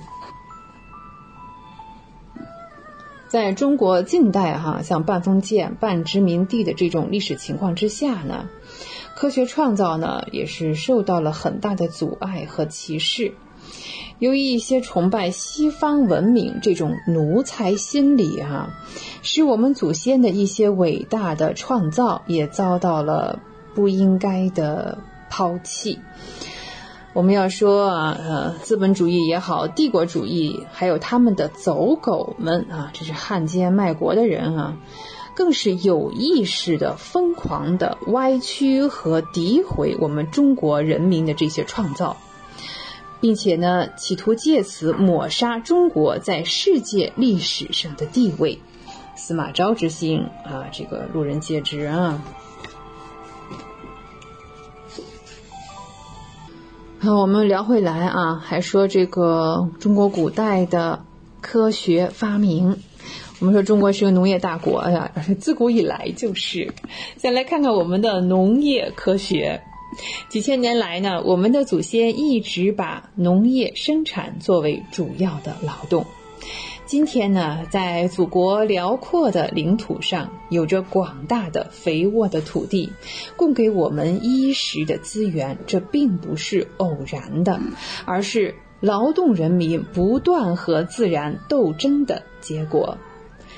在这长期的斗争过程当中啊，我们获取了辉煌的成就，比如说，把山野的植物栽培成为谷物。把野兽驯养成家畜，把飞鸟饲养成家禽，啊，再如啊，经常和洪水斗争，抗洪抢险哦，对，还要使这个河流来听我们的话，为我们的农业生产服务。在种种斗争的这个场合当中啊，就涌现出了许多伟大的、优秀的古代科学家、工程师、发明家，他们光荣地创造着。也是积累了许多斗争的经验哈，以此来也丰富了人民的生活。在很早的年代哈，祖国的大地上，人们就开始种植稻，哎，还有麦。到了殷代啊，这个殷代我们说大概是在公元前的三千三百年到三千四百年啊，这大约这个时期开始。且不要说我们的祖先啊，就人类的祖先啊，在栽培谷物的方法上呢，已经积累了不少经验。那时候的播种啊，是书成行列的。这个畦与畦之间呢，什么叫畦啊？就是五十亩为一畦，五十亩为一畦。这个畦字啊。五十亩为一畦，那畦和畦之间呢，就有一定的呃这个间隔，这样呢，在田中就划分成了就小小的区域，也改进了像这个零零散散啊丛生的这种原始的做法。可能一开始也是这里撒一点，那里撒一点啊，开始啊这个讲究这个科学的耕种了。慢慢呢，我刚才说了殷代是吧？发展到了西周时代，这个时候就是公元三千年了。我们的祖先呢，又懂得了要消灭杂草，要深耕宽垄等生产方式。这又让我们想起了现在袁爷爷的杂交水稻，是吧？嗯，啊，我们中国人是孜孜不倦啊，不断的研究和开拓。在现存当时的作品当中，比如说《诗经·小雅》，有很多篇章哈，就记载着这样的场景。那大概呢，也是在西周的时代，我们的祖先为了克服不利于农业生产的自然条件，呃，创造了轮流休耕的三普制，那就是呢，把每年耕种的土地。留下三分之一，哎，对，三分之一呢，让它休息，我们什么也不种了，恢复一下土壤的这个营养和肥力，这样相互轮替着，这种轮流休耕的方法呢，就是后代这个轮耕法的起源。《诗经》的祖先呢，对农业作物的习性也有长期实践的丰富知识。比如说啊，每种这个植物这个生活条件是不同的。如果懂得这个原理，那在农业上呢，可以减少灾害的损失。在《汉书·识货志》当中这样记载：在播种谷物的时候呢，往往是哎掺杂起来种，像五种谷五谷啊都会种上的。如果遇到灾害呢，其中一两种呢，哎，遭灾了，但是其他的呢，可以避免灾害，可以，哎，这是旱涝保收哈。这种方法呢，到现在啊，还是用的。我国现在农业生产上哈，还是用这个来克服不利的自然条件，这是非常有效的方法之一。这时候呢，我们距离这个。啊，到了西汉时代呢，距离我们现在呢，可能就是两千年吧。我在这里更正一下啊，前面我说的这个时间啊，不是公元前哈，是三千年前，或者三千三百年前这样一个啊，西周时代还有殷的时代。在呃西汉时代呢，就出现了不少优秀的农业科学家。嗯，我想在这里提呢，大部分人是听都没有听说过哈。比如说，有个人叫樊胜之，还有叫赵过啊，这两位农业科学家都有新的发明。樊胜之呢，提倡的是区田法，把田分割成多个小块儿，在中间呢挖成一尺深的小沟，再堆上腐败的植物，可以防止地面水分的蒸发。这是樊胜之。赵过他创造的是代田法，代田法就是我们刚才聊过的那个那个轮耕，对，哎，轮耕在田里呢挖宽深各一尺的沟，这个沟里呢就种植着这个谷物，出苗之后，啊，随长呢随在苗根儿培土，到了夏天的时候呢。呃，垄茎根深，既能抗风又能抗旱。第一年的沟呢，那第二年就变成了垄啊。对呀，它越填越高啊。那第一年的垄是不是第二年就低了？第二年就变成了沟。对了，相互轮替嘛，相互交替呀。那这个沟垄相待深耕操作的方法。啊，古代农业科技还是蛮有意思的啊！我们吃的所有的东西，这些粮食、蔬菜、水果啊，可能最早还是要从这里而来的啊，这都是一个起点。这样呢，呃，轮流交替种植呢，可以保持土壤的肥力，也可以使呢这个土地的产量增加了一倍。你说是不是很伟大？西汉时代我们就达到这种技术了。此外呢，在西汉时代，樊胜之呢就推广出。血之野种收成常备的经验，其实呢，直到今天啊，在中国的广大农村当中，尤其是西北一带，还流传着，还流传着这种优秀的古法。呃，特别是在种麦子哈，比如说太行山呐，像武安呐、辉县、临县，冬至之后，看节气的作用哈，冬至的之后呢，用雪水来拌种子。要办多少天呢？四十九天，称作七七小麦，这就是雪水啊，雪之野种，也是冶炼的那个冶啊。嗯，那也有个别地区呢是在冬至将小麦浸在井中啊，水井是比较凉的，每七天一次，一共要浸九次，叫做七九小麦。啊，不同的操作方法啊。在像北京的近郊一带呢，在冬季把小麦播种呢，叫做冻黄，哎，是称作冻黄的哈。也有在冬至之后呢，将种子播下，哎，尽量正好下雪的时候呢，把这个种子盖上，给它冷藏起来，这个叫做焖麦，焖麦。以上呢。都是我们现在说叫催青的古法，以上种种都是催青的古法，充分表示了我们祖先的在农业生产上的卓越创造。自从近代的农业科学家提出春化作用啊这个理论之后呢，春化作用引起了人们广泛的注意。春化法的主要内容呢，就是应外界的条件，其实这个外界条件更多指的就是温度的变化，来控制生物的发展阶段，使这个生物啊有一个定向的，按照我们人类所需的啊这个这个样子去发展。同时呢，可以提高它的品质和产量。你看我们上面聊过的这些，就类似春化法，在古代叫做催青。首先呢，是应用在五谷的种植上，后来呢，渐渐的推广到蔬菜还有其他的农作物上，增加了农作物对病害和呃严寒的抵抗能力。还人是不是也是这样？春捂秋冻，哦，也是为了抵抗这个 严寒是吧？嗯。哦，也是为了抵抗这个换季期间还有冬季严寒的这个病害和抗旱能力嘛。对，像太行山地区哈，还有陕北地区这些像焖谷啊这些习俗啊，嗯，都是提高产量的技术，不是莫名其妙去做这件事情。既然花了时间啊，肯定是要有收益的。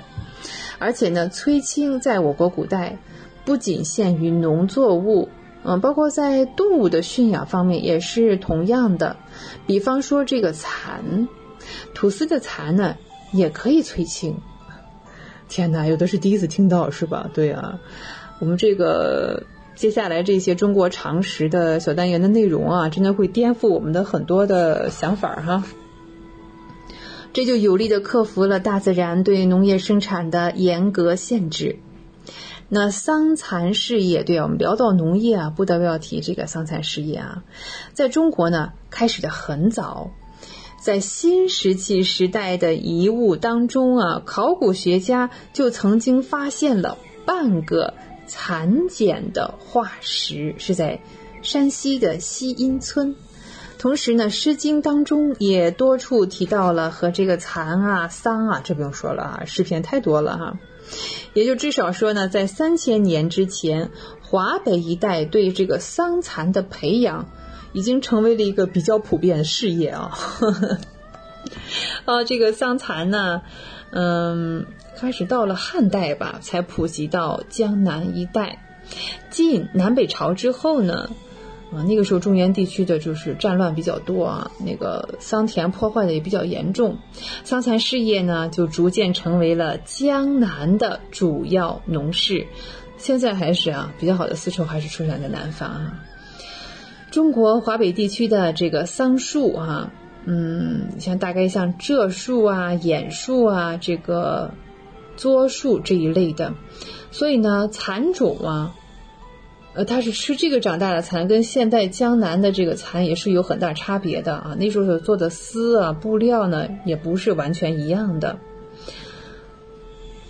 到了东汉，我们又提起两位比较伟大的人啊，一位叫王景，一位叫次冲。经过这个长期的努力，突破了地理环境的限制，他们就是移植了这个桑树。而且呢，改良了蚕种，才使得江南的桑蚕事业，还有丝织业也好，各方面有了今天的成绩。直到现在呢，我们看啊，像辽东啊、辽西、山东、四川各处的丘陵地带，还保留着古代的这个叫作蚕。这些地区的农业的主要的这个副业啊，还是做这件事情。可见啊，桑蚕事业在古代的农村也起着重要的经济作用。好，有关中国历史上的科学发明呢，我们今天先聊到这里。下期节目呢，我们肯定会继续的。中文了不得，中文不得了。我是轩轩，欢迎您继续收听怀卡托华人之声的其他栏目。下期节目我们再会，再见。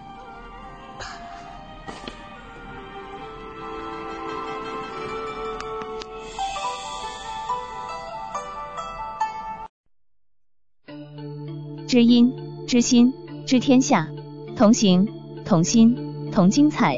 怀卡托华人之声美文分享栏目《心情物语》，用耳朵倾听你我的快乐，用心灵关注世界的宽广。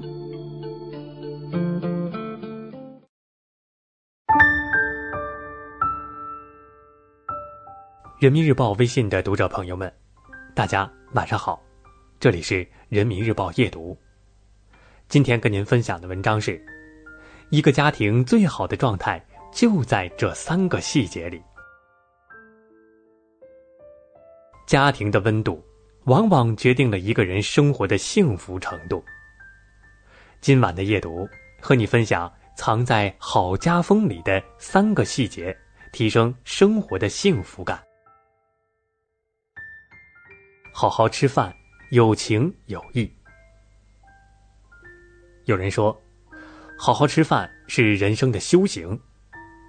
年龄渐长，才慢慢体会到话中的深意。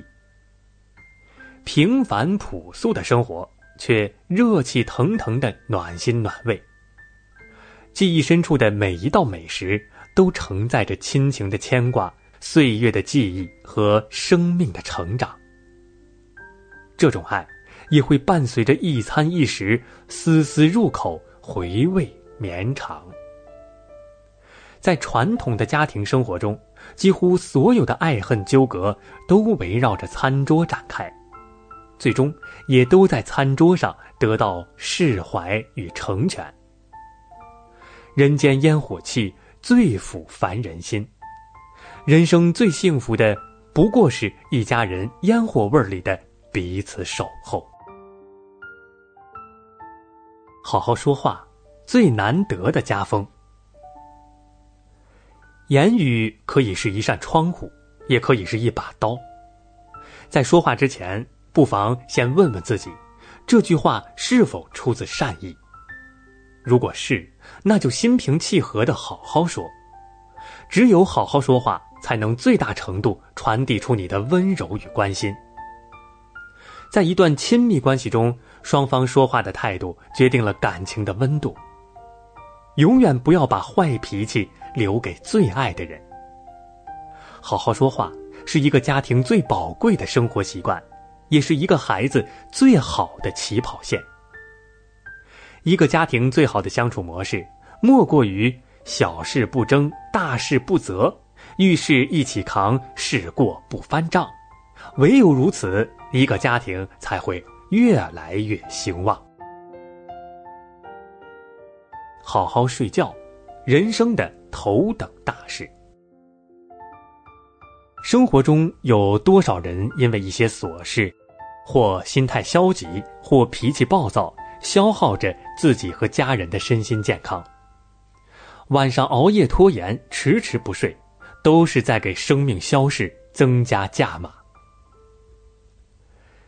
人生没有假如，身体好才是一个家庭最重要的财富。睡眠是一切健康和精力的源泉。不透支睡眠，科学制定属于自己的起床和睡觉时间。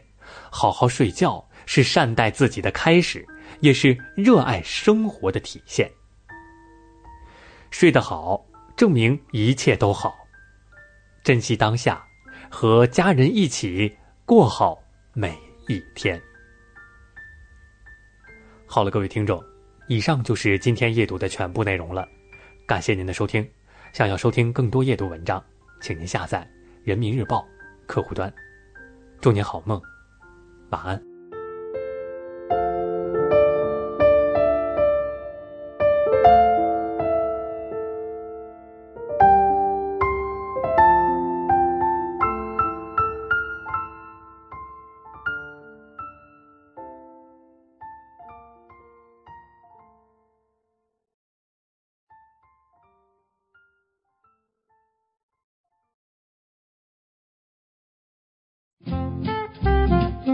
在收听的是怀卡托华人之声，调频立体声 FM 八十九点零，这里是新西兰中文广播电台节目。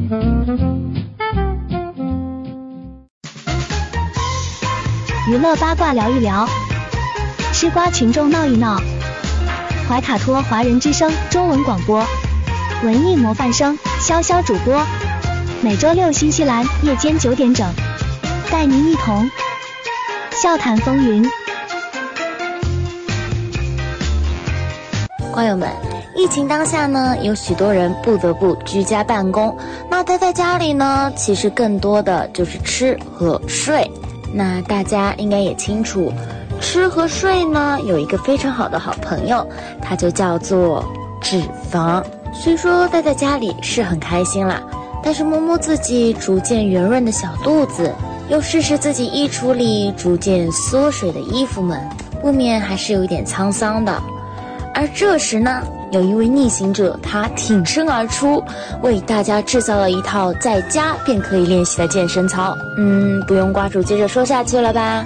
相信各位瓜友们应该都知道瓜主接下来要说的是谁了。这位呢，便是刘畊宏。大家现在了解刘畊宏啊，其实都是通过他跳《本草纲目》。当然了，他的《本草纲目》呢，在网上虽然掀起了一股热潮，也是受到了很多批评。比如说，有人跳《本草纲目》受伤，也有人说啊，他呢就是依靠着老友的老歌，在互联网上为自己博取人气、赚取资金，不仅不道义，也不道德。其实，刘畊宏。在瓜主的印象当中，曾经也是绝对不输于我们周董的。刘畊宏呢，是一九七二年十月七日出生于台湾省高雄市，是中国台湾男歌手、创作人、主持人以及演员。他的出道时间呢，甚至要比我们周董更久。他九零年呢就已经参演了第一部电视剧，叫做《家家福》，而九七年呢便成为了男声合唱团体修比都华的成员。二零零一年呢，团体解散；零五年呢，便参演了动作电影《头文字 D》。二零零六年三月十九日，发行了首张个人专辑《彩虹天堂》。不知道各位瓜友们有没有听过这首歌？瓜主曾经呢，也是这首歌断的单曲循环。是啊，这位哥可谓是英年早婚啊！零七年十月七日呢，便与王婉菲在台北完成了婚礼。周杰伦当时呢，还担任了他的伴郎。零九年呢，他参演了寻宝探险电影《刺陵》。那大家也都知道，《刺陵》的主演呢是周杰伦与林志玲。这部电影当时铺的也是无声无息啊。那这也是后话了，我们先不说。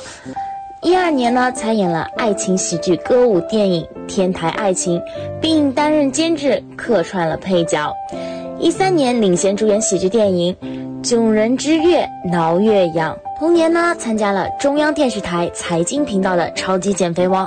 要知道，能够上中央电视台就已经特别不容易了，更何况还是财经频道的《超级减肥王》，就可以知道我们刘畊宏啊，他不是没有实力的。一五年呢，刘畊宏担任了励志减肥节目《减出我个人的明星教练》，可以看得出来啊。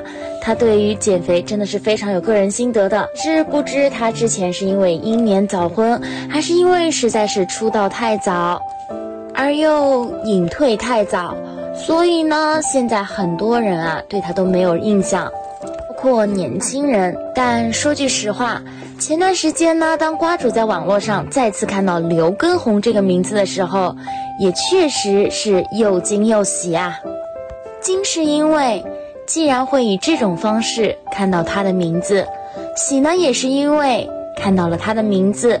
原来这位哥呢还依旧活跃在荧幕之前，只是内娱市场呢其实大致已经接近一个饱和，所以刘畊宏选择在此时进入内娱的短视频市场，其实是有许多风险的。这不。一开始就有人说他不道义、不仗义，甚至说他不道德，因为毕竟《本草纲目》并不是他自身的。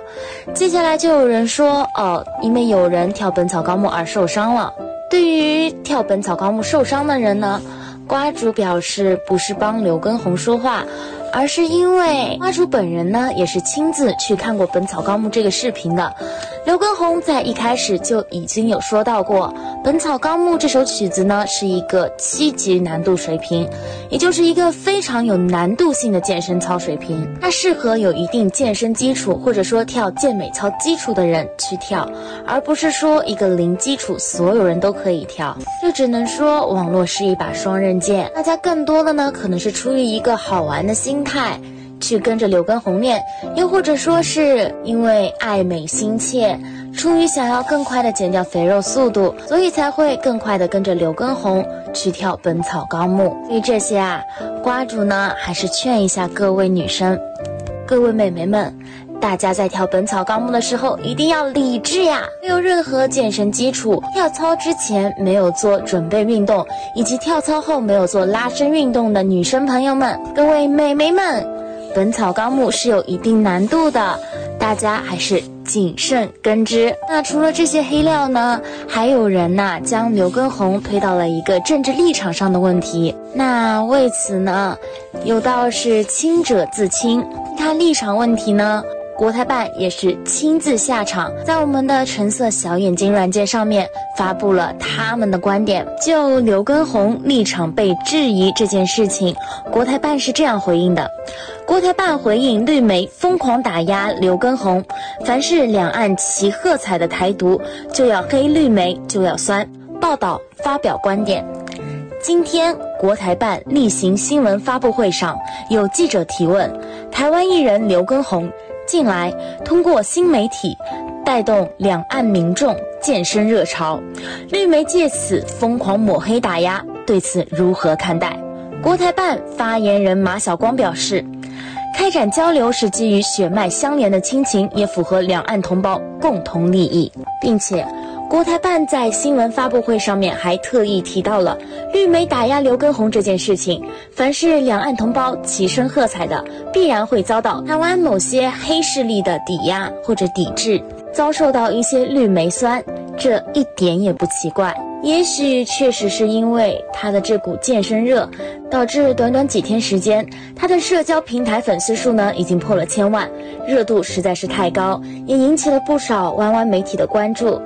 一些没有底线的绿媒呢，在这段时间也陆陆续续发表了不少抹黑刘畊宏的通稿。对此，国台办表示，刘畊宏一家子的立场是没有问题的。所以，各位刘畊宏女孩们、各位美眉们，跟着刘畊宏是没有任何问题的。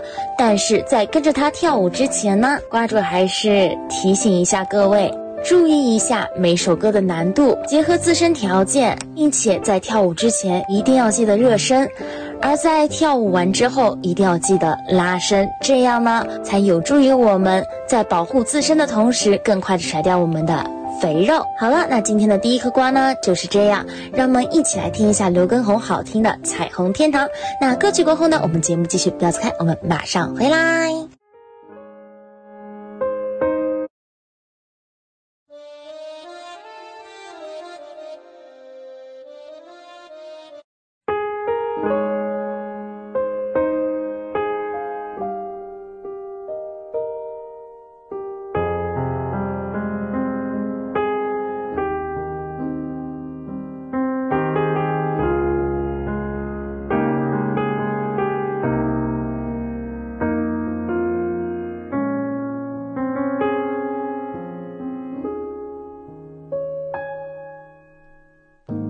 我不知不觉又徘徊在从前，秋风悄悄的呼唤，听来尽是孤单。落叶的期盼，偏偏左右为难，行走寂寞畔，跟着飘进灰暗。我不闻不问。也许好过一点被遗憾关在房间挣扎只是拖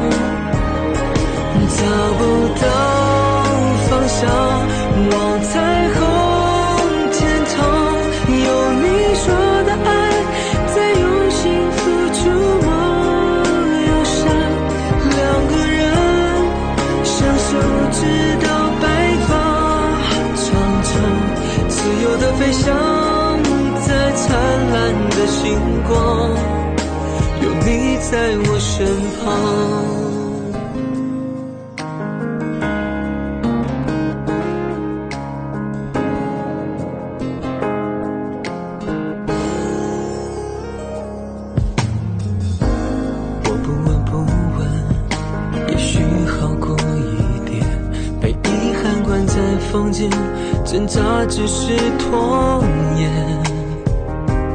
无望的空谈，一声声的轻叹，回忆扯不断，怎么摆脱纠缠？找不到方向，往彩虹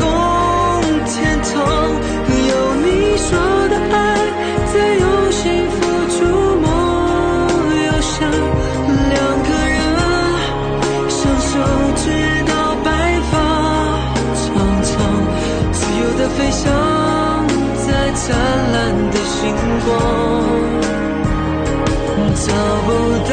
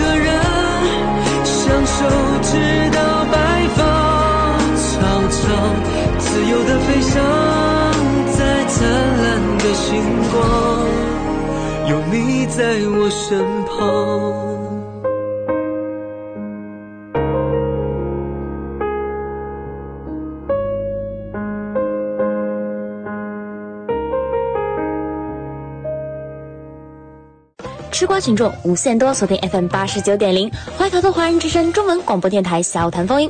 Hello Hello，各位友们，大家好呀，我是你们的瓜主孙松贤。那在本周的第二口瓜呢，瓜主想要提到一个久违的名字，叫做阿娇钟欣桐。听说我们的阿娇钟欣桐啊，最近在提升状态。说到阿娇钟欣桐，知道收音机前的瓜友们，你们会有一个什么印象呢？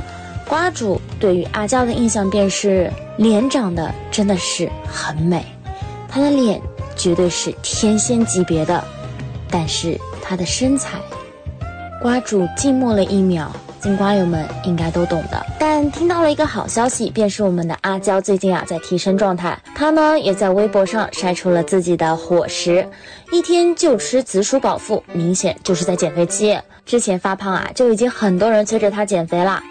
觉得脸好看，但是也绝对不能放弃身材了。不过劝她的声音倒是有许多，只是一直都没有什么效果。在我看来，她上一次减肥好像就是她结婚那会儿吧。不过也已经是上一次，这次虽说也是复制行动了，可能也是因为我们的阿娇姐姐。目前正在参加《浪姐三》的缘故。另外，再插一个小插曲，我们的王心凌甜心教主王心凌竟然也去参加《浪姐三》了。只不过呢，姐姐的实力和身材虽然都有在保持，但由于之前整容的缘故，导致她的脸呢还是会有一点点的僵硬。虽说近几年她每年都在做修复手术。可论颜值与美貌，与其他姐姐们相比，还是会有一点差距的。所以现在王心凌许多粉丝就怕心凌姐姐最后会被当成情怀炮灰，当然这也是瓜主所担心的。目前心灵姐姐可以说是已经将事业重心啊全部挪到内地来了。最明显的标志呢，便是她已经在内地签署了娱乐合同。只是姐姐虽然实力依旧，情怀的红利呢，确实也吃不了多久。现如今啊，内娱市场呢已经逐渐趋于一个饱和，甚至是溢出的状态。而之前我们童年所敬仰的那些偶像剧男神女神们，也开始慢慢的将事业重心放到了内陆。对于他们来说，最好的平台莫过于这些综艺节目。举个例子，就比如说《歌手》上的张韶涵，《浪姐三》的杨丞琳，《追光吧哥哥一》的汪东城，以及。披荆斩棘的哥哥里的棒棒糖敖犬，虽说多少吃到了一点节目的红利，但与他们巅峰时期相比，这些真的算不了什么。他们当中更多的。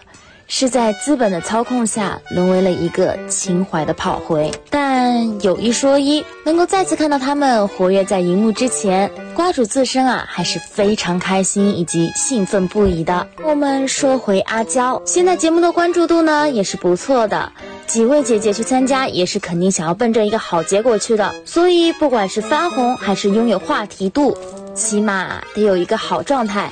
印象分上肯定不能差，毕竟 Twins 自带的滤镜已经有一项优势了，但不代表去了节目之后还能咸鱼，所以有所行动是必须的。有志者事竟成，那希望他会有一个好的结果吧。好了，那今天的第二颗瓜呢也吃完了，先让我们听一首好听的歌曲，歌曲过后我们节目继续，不要走开，我们马上回来。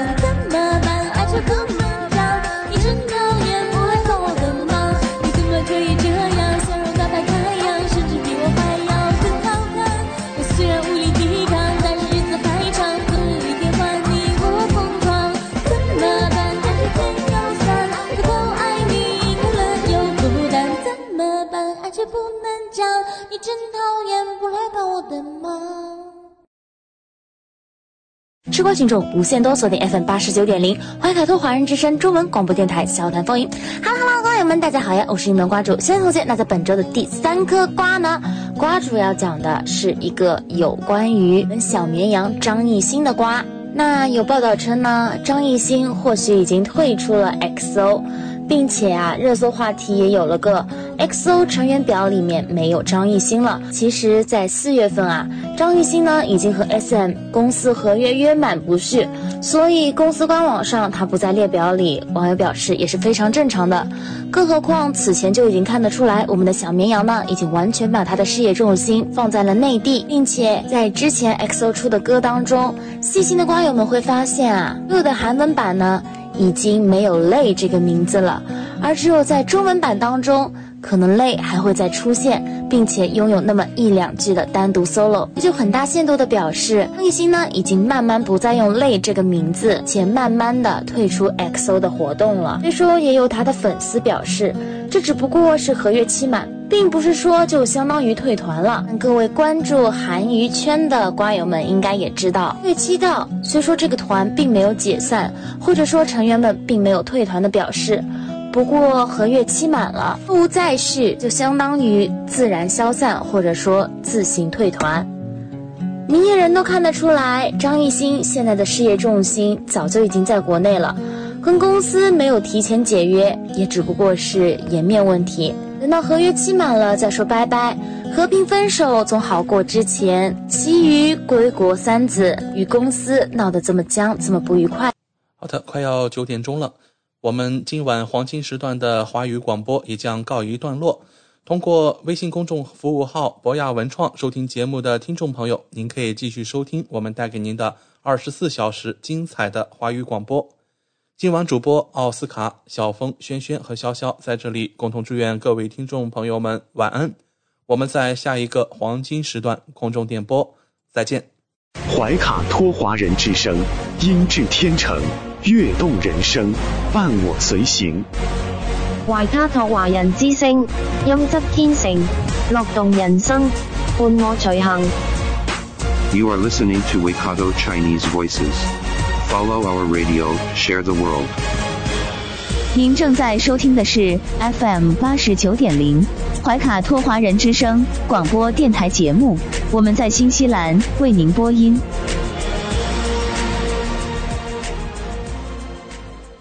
Thanks for listening to this Free FM podcast. If you want to hear more content like this, you can support Free FM via Patreon. Head to patreon.com slash freefm89 to find out more.